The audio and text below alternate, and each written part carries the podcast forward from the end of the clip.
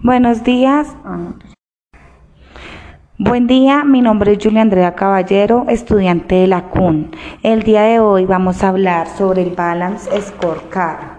Eh, para mi concepto, el Balance Scorecard es una herramienta de planificación y dirección que permite enlazar estrategias y objetivos con indicadores y metas para realizar con éxito la formulación e implementación de estrategias, donde encontramos dimensiones, KPIs, que significa indicadores de claves de rendimiento, objetivos priorizacionales, iniciativa en, la, en las dimensiones, donde es muy importante resaltar que encontramos, que allí encontramos eh, resultados financieros, satisfacción del cliente, procesos internos, aprendizaje organizacional. Una de las desventajas del balance es que se requiere que las partes de los líderes para tener, o sea, parte de los líderes para tener un éxito, que ellos tengan todo el conocimiento de cómo se plantea este, este balance.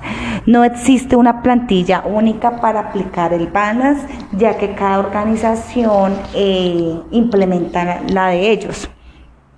Puede parecer una metodología muy rígida por la estructura lógica que propone. En este caso voy a hablarles eh, sobre la empresa donde yo laboro, que es Colombina. Ellos tienen su propio Balance Scorecard en el área comercial. Entonces, nos piden cumplir unos KPIs donde se les realiza seguimiento mensual y donde se evalúa trimestralmente.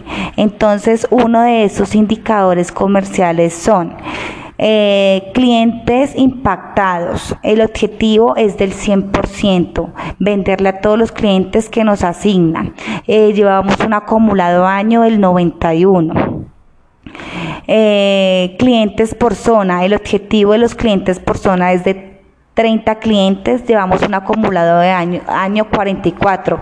Esto se debe porque se, esto se debe a que se han aperturado más, más clientes nuevos. Nivel de servicio. El nivel de servicio es donde las cadenas o las grandes superficies nos evalúan a nosotros. El objetivo es del 90 y llevamos un acumulado año del 88%.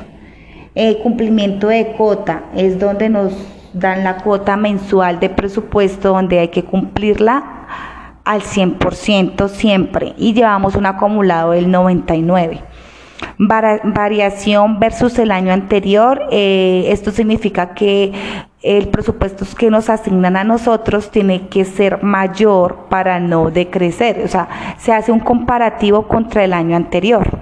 Entonces, el objetivo es del 1% crecer y llevamos un acumulado del menos 13%.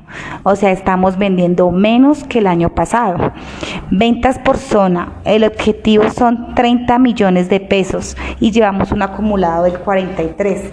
Esto se debe porque, pues como se han aperturado clientes nuevos, eso pues nos suma, son, eh, o sea, es una, es una venta adicional. Eh, nosotros como Colombina tiene varias unidades de negocio. Nosotros somos de la parte de helados, manejamos activos de la compañía. Esos activos son congeladores, es la parte de los helados. Entonces ellos nos piden, la empresa nos pide que para que un congelador sea rentable tiene que vender mayor a 400 mil pesos. El objetivo es del 80% y yo lleva, llevamos un acumulado año del 71. Eh, promedio por punto de venta. Cada almacén tiene su cota, pero pues tienen que estar como en un rango más o menos, eh, o sea, el objetivo que nos piden es de 500 mil pesos y llevamos un acumulado de 931 mil. Devoluciones, el objetivo es el menos 1%. Las devoluciones es, quiere decir de que nosotros es lo que le despachamos a la cadena y, y por X o Y razón no podemos dejar de que nos devuelvan la mercancía. Eh, y llevamos un acumulado año del menos 5%. Y la última que nos evalúan es el GIN. El GIN significa gestión integral de mercadeo. Es donde hacen una salida a campo, donde los jefes gerentes, nos evalúan la zona a nosotros y también nos califican unos ítems eh, al vendedor, al supervisor o a la ejecutiva. Entonces el objetivo de esa calificación tiene que ser del 90 y llevamos un acumulado año del 89%. Eh, esto es todo lo que pues les quería contar del balance, de cómo pues yo lo interpreto. Espero que les haya gustado, que me hayan o que yo me haya hecho entender. Muchas gracias.